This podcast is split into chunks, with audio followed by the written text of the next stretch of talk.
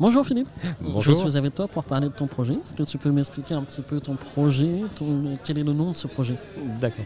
Alors en fait, euh, nous on est producteurs de, de jus, mais des jus un peu particuliers puisque ce sont euh, des recettes euh, de jus africains donc, que l'on fait avec mon épouse, mon épouse étant originaire du Burkina.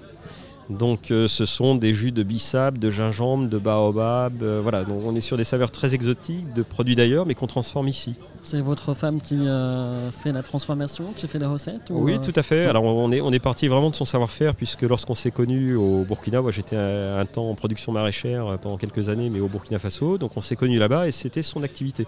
Ouais. Donc on a fait que finalement relocaliser son activité ici en Normandie.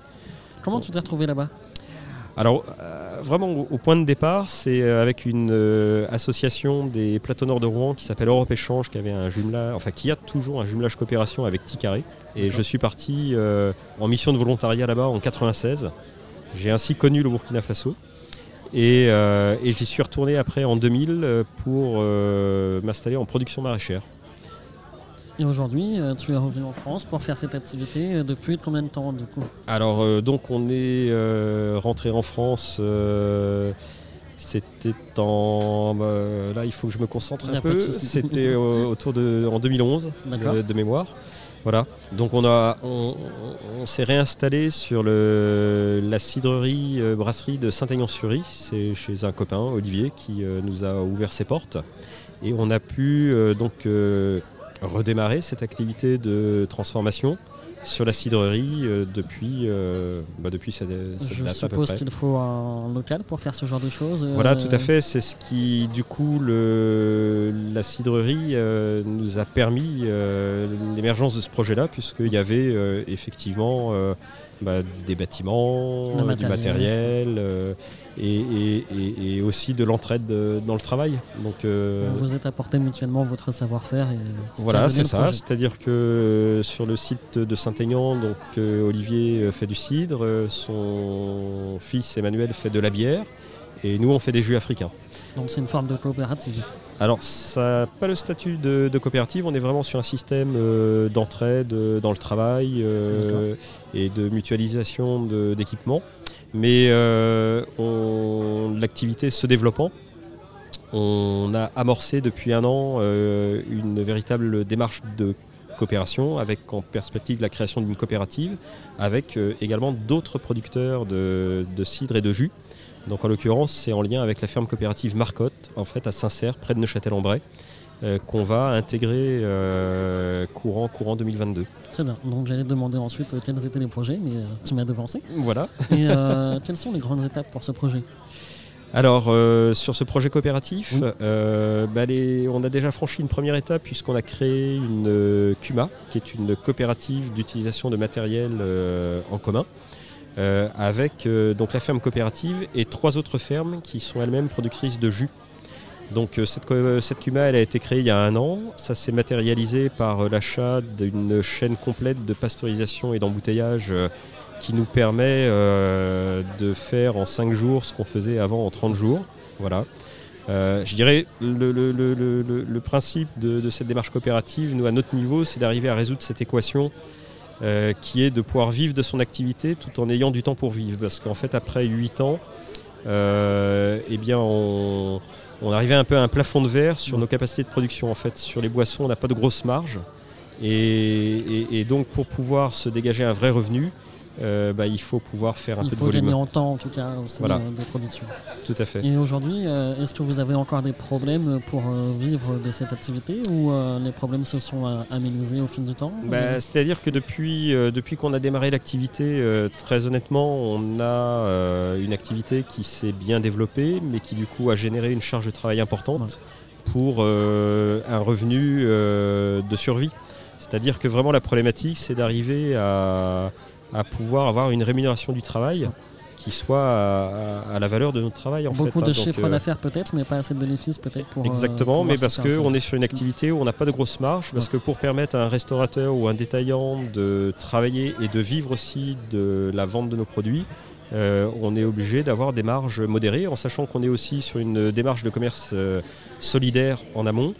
avec les groupements de femmes avec lesquels on travaille au Burkina. Donc d'un côté, on veille à acheter des produits euh, à un prix qui garantit aussi une rémunération du travail de celles et ceux avec lesquels on travaille. Et de l'autre côté, on est dans une modération de nos marges pour permettre à des détaillants et des restaurateurs, des professionnels de pouvoir travailler. C'est difficile de mixer la modernité, le rendement et euh, l'équilibre humain en tout cas. oui, c'est ça. C'est-à-dire qu'en en fait, à un moment donné, il faut arriver à résoudre cette équation-là et cette équation passe par du volume. Et pour travailler du volume sans se tuer à la tâche, eh bien, il faut pouvoir accéder à des équipements qu'il est difficile de pouvoir se financer seul. Donc je dirais qu'un peu la nécessité à un moment donné fait la coopération. C'est-à-dire que euh, eh bien, on est allé vers hum, d'autres producteurs euh, de jus de pommes, qui sont souvent des producteurs de cidre à la base, comme Olivier, chez qui on est euh, actuellement à Saint-Aignan, pour réfléchir cette mutualisation d'équipements et pouvoir du coup faire, je dirais un peu, exploser ce plafond de verre qui euh, nous freine et qui fait qu'à un moment donné, bah, euh, se dégager un revenu euh, sans pouvoir faire les volumes qu'il faudrait faire pour y arriver, bah, c'est juste, juste compliqué. Comment est aussi votre projet par le territoire local? Par le Par le territoire local, par la municipalité, euh, par la métropole, la région.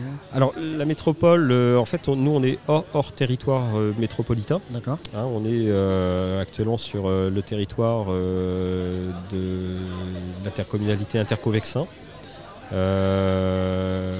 par la démarche coopérative qu'on est en train de mettre en place avec Marcotte, là pour le coup on a des appuis du, pays de Bray. D'accord. Voilà. Euh, donc voilà, donc on, a eu une aide déjà de la région sur euh, l'achat de la chaîne de pasteurisation et d'embouteillage. Euh, on a un projet de laverie parce qu'en fait toutes nos bouteilles sont consignées. nous on est arrivé sur la cidrerie brasserie de, Saint-Aignan avec Olivier qui lui consigne ses bouteilles depuis déjà près de 20 ans. Et bah, on a emboîté le pas.